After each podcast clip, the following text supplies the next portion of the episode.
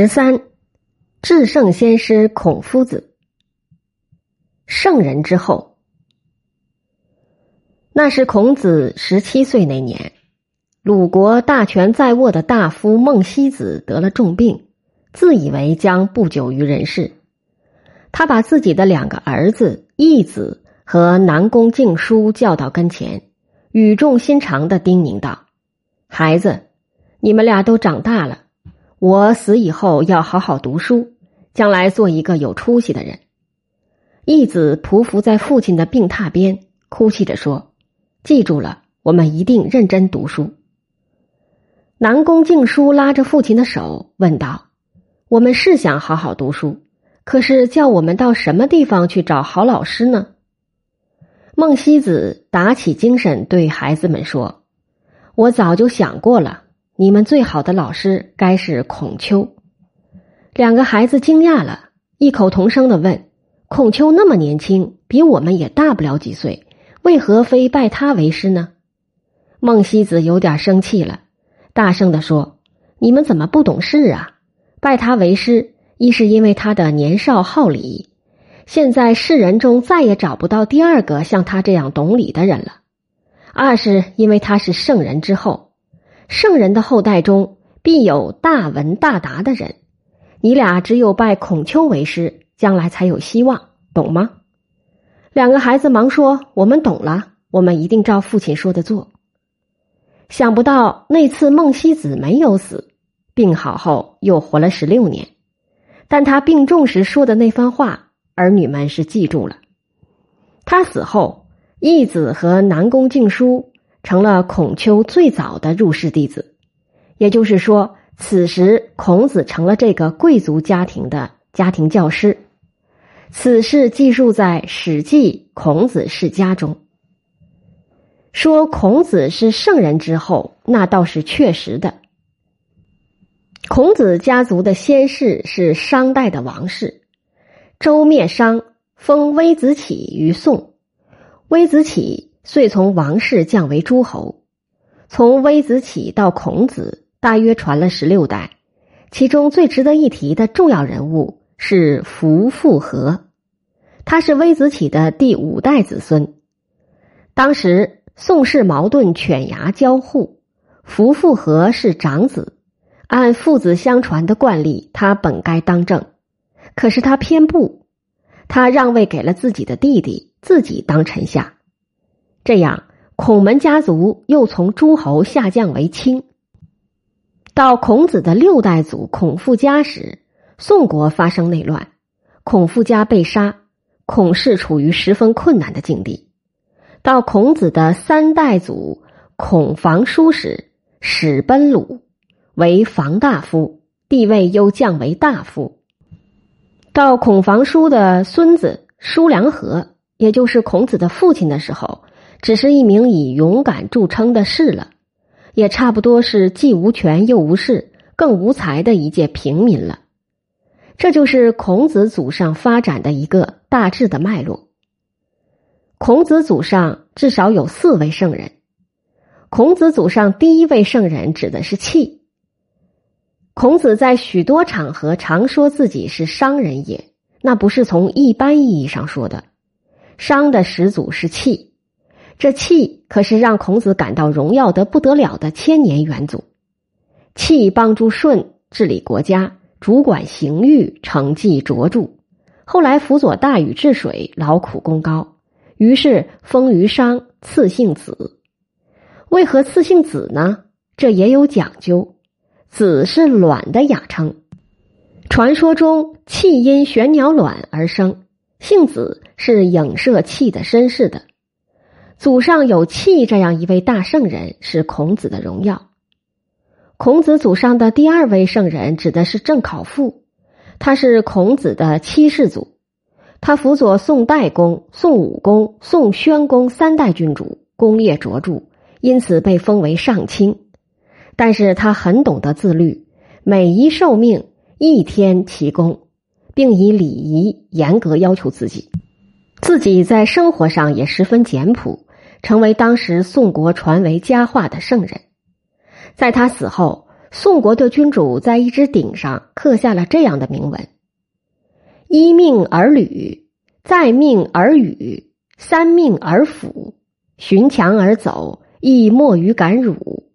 瞻于世，周于世，以狐于口。”意思是，第一次受命时屈身而受命，第二次受命时折腰而受命，第三次受命时俯身而受命。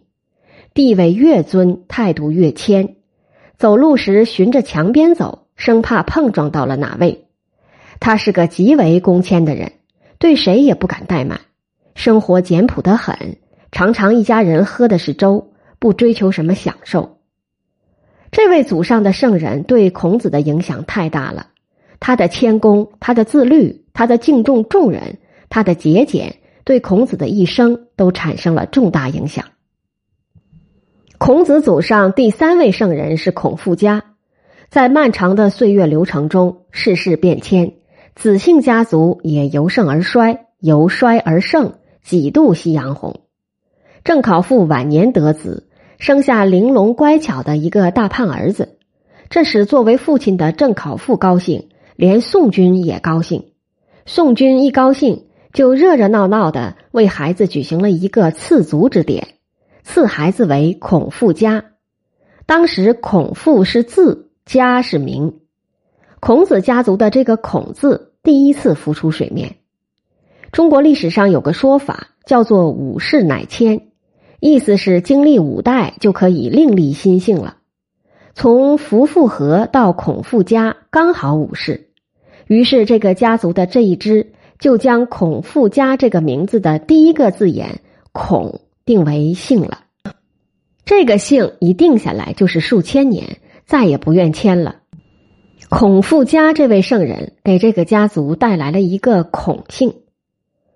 说到宋君赐姓孔，本意大概是从祖系严格角度着想的。孔这个字由两部分组成，左边是一个子字，右边是一个乙字。子很清楚是孔子远古家族的姓。孔子是子姓家族的后代，乙是什么呢？我们的民族是富于想象力的，说那是一只迎着朝阳展翅而飞的燕子，也就是《诗经》中说的玄鸟。这不就是左大禹治水的那位契的形象吗？后来社会发展了，人们的思维也有了长足的发展。我们的祖先早在一万年前就创造了龙文化。到孔子那个时代，龙文化已经为民众广为接受。于是有人说：“乙字的字形曲曲弯弯的，上为首，下为尾，不就是一条活灵活现的中华龙吗？”以乙配子，不正好应了龙的传人的说法吗？商为皇帝子孙，孔为龙的传人，这样的读解不是挺有诗意的吗？孔子祖上第四位圣人是他的父亲叔良和。孔子父亲在世时大约是孔族迁鲁的第三代，没有什么根基。《史记·孔子世家》中说：“孔子生鲁昌平乡邹邑，是山脚、山角落的意思，说明当时孔家居住的地方不一定是穷乡，但肯定是僻壤。父亲舒良和当着邹邑的大夫。”不是诸侯属下的那种大夫，而是地方基层干部，相当于一个大村庄的安全保卫干事。在一次逼阳人与晋人的战斗中，舒良和大显了身手。逼阳城有两重门，一为晨曦开关出入之门，一为战时用的重门。